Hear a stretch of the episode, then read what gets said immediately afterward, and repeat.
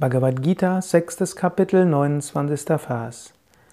Wenn sein Geist durch Yoga harmonisch geworden ist, sieht er das Selbst in allen Wesen wohnen und alle Wesen im Selbst. Er sieht überall dasselbe.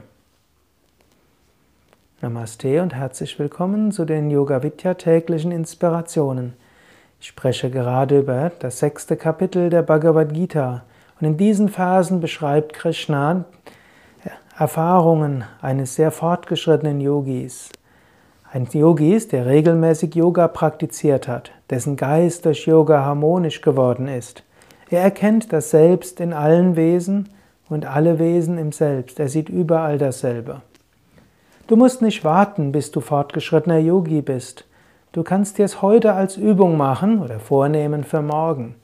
Wen auch immer du triffst, sei dir bewusst, Dein Selbst ist das gleiche wie das Selbst deines Gegenüber.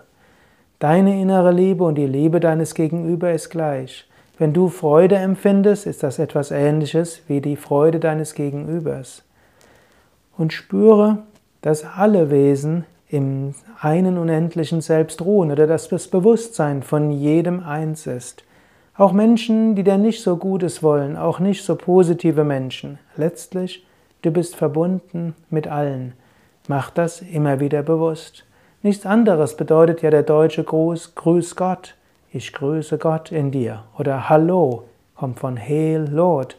Oh Gott, ich grüße dich in diesem Menschen. Oder Namaste. Ehrerbietung sei Gott in dir. Om Namah Shivaya. Gruß an das Göttliche und das Liebevolle in dir.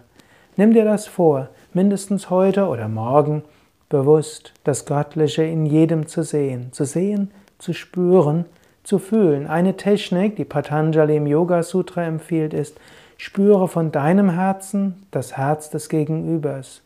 Und so erfährst du Verbundenheit, Liebe und Wonne.